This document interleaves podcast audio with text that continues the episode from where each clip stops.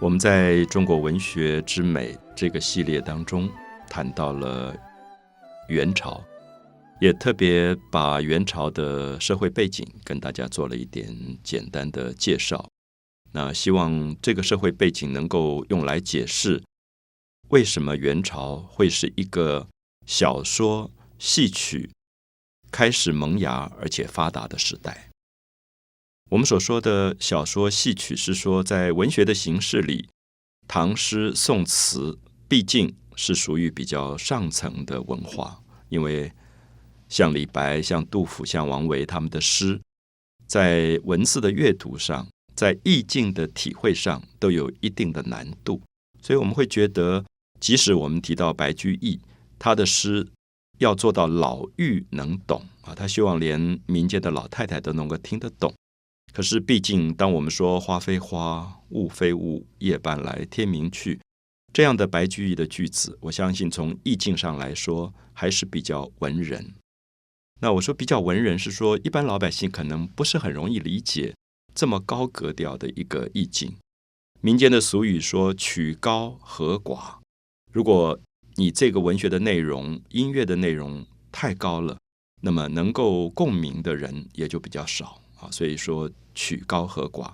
因此到了元代的时候，我们看到小说的形式跟戏曲的形式，它都比较可以不依靠阅读。我想这样子，也许大家从戏剧先来看，就比较容易理解。我们今天去看一部电影，我们去看一部戏，一般的老百姓即使不识字的，一样可以看得懂。他可以透过画面，透过情节，透过听。他听到的所有的语言的对白，他就可以了解这个故事。所以我们会发现，今天对于民间的大众影响力最大的，可能是连续剧，可能是电影。那也许高级的知识分子会有一点感慨，觉得这些作品本身的内容并不好，或者语言也很粗糙，对人性没有太大的启发。可是这是我们挡不住的，因为它在整个的表现形式上，它是比较容易的。所以我们可以看到。大部分的民间啊，我们如果回到元朝这个时代，我们说一般的农民，绝大部分是不读书、不识字的，都是文盲。所以，如果你写再好的文学作品，其实他们都读不到。那以比例来讲，一般认为当时真正的读书人大概只占总人口中间的百分之二而已。那百分之九十八都是看不懂唐诗宋词的。所以这个时候，我们看到戏剧就扮演了非常重要的角色。那我们也特别解释，由于元朝不重视文人，不看重读书人，不重视科举制度，所以读书人才有机会把自己下放到我用下放，就是说，如果他有机会考试做官，他可能就去考试做官了。可是没有机会考试做官，所以他们就把自己下放到一般的戏班子里去，去帮助民间。写很多很多的剧本，像大家知道的最有名的关汉卿，他就写了很有名的感天动地《窦娥冤》，把当时一个女孩子受到司法不公正的判决这个故事写成很有名的《六月雪》啊，一直到现在大家都在看。那关汉卿也写了一个很有名的戏，叫做《单刀会》。这个单刀会是年老的关公。一个人提了一把大刀，我们知道关公有一把青龙偃月刀，然后他就坐船从四川，因为他是蜀汉这边的大将，然后坐船渡江就到了东吴这边来单刀赴会。我们说单刀赴会，当然有一个意思是说很危险，因为敌人可能把你扣留，敌人可能对你有什么不利的举动。可是因为关公常常在舞台上表现出一种。刚烈正义的一种感觉，觉得国家安危都在他身上，所以他就单刀赴会，一个人拿了一把大刀就去参加这个宴会。那么单刀会，我们知道这个故事有一种感动，呃，这个其实在台湾演出过，我在现场有看过，那我才知道为什么民间这么崇拜关公，就关公有一种正义之气，因为通常我们会觉得。一个人，我们一个人，我怎么敢去面对上千个人跟你的对立？可是关公觉得，因为正义在他这边，所以他完全没有任何的惧怕。那么，尤其是这个单刀会里的关公，已经是年纪比较大的，胡子都白了。那一个红脸白胡子的关公在舞台一出来，大家就被他的那个气派所震撼。然后他基本上是因为经过了一个地方叫做赤壁，大家知道赤壁之战是年轻时候关公参加过的一个战争，而这个战争当中死了很多的人。当时火烧战船啊，诸葛亮用火烧战船的方法打败了曹操的八十万大军。所以其实这个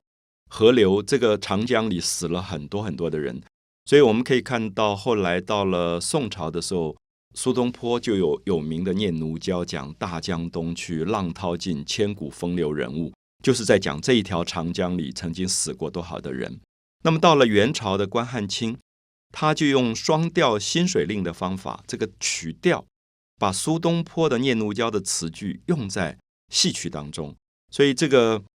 关公一出来，拿了一把大刀，然后他在船渡江的时候，他就唱出“大江东去，浪千叠”，引着这数十人驾着小舟一叶，啊，又不比九重龙雀，更正是千丈虎狼穴。那么他现在要去探虎穴，等于说要去敌人最危险的那个地方。大丈夫心烈啊，就是讲他非常刚烈的个性。我却这单刀会似赛春社，那么不把这个打仗当一回事，所以我印象里很深。当时在舞台里看到这个关公走出来，然后唱出这么豪迈的一个歌曲的时候，感觉到民间一定受到这样的戏剧非常大的影响。所以我相信，我们用这样的方法，大家可以了解到，其实原曲是戏剧里的散曲，它是用很多很多的小的唱腔。组成一个戏剧的，所以可能我们今天知道的关公的故事，我们知道窦娥冤的故事，都是经过这些戏剧大家的开发，透过戏剧的演出，在民间发生了非常大的影响力。我用另外一个形容，也许大家就很容易懂，就是说，其实元代的戏剧等于是当年的连续剧，每天晚上都在庙口演，所以你会看到有多少的农民，多少的老百姓。他们站在戏台底下看戏，他们所有的教育跟知识都来自于这里，所以因此你会发现历史是老百姓读不懂的，可是戏剧影响到老百姓相信说哦，曹操是一个坏人，所以历史里的曹操跟戏剧里的曹操并不一样。可是我们已经无法扭转，因为戏剧发生了这么大的影响力，大家相信我们戏台上看到关公。戏台上看到的刘备，戏台上看到的张飞跟曹操，那很多人特别考证说，《三国志》历史里面这些人物并不是这样的个性。可是《三国演义》是一个小说，它是透过了文学的描绘跟戏剧的描绘改写了历史。那么它对民间的影响力，甚至远大过于所谓的正史、真正的历史的这个影响力。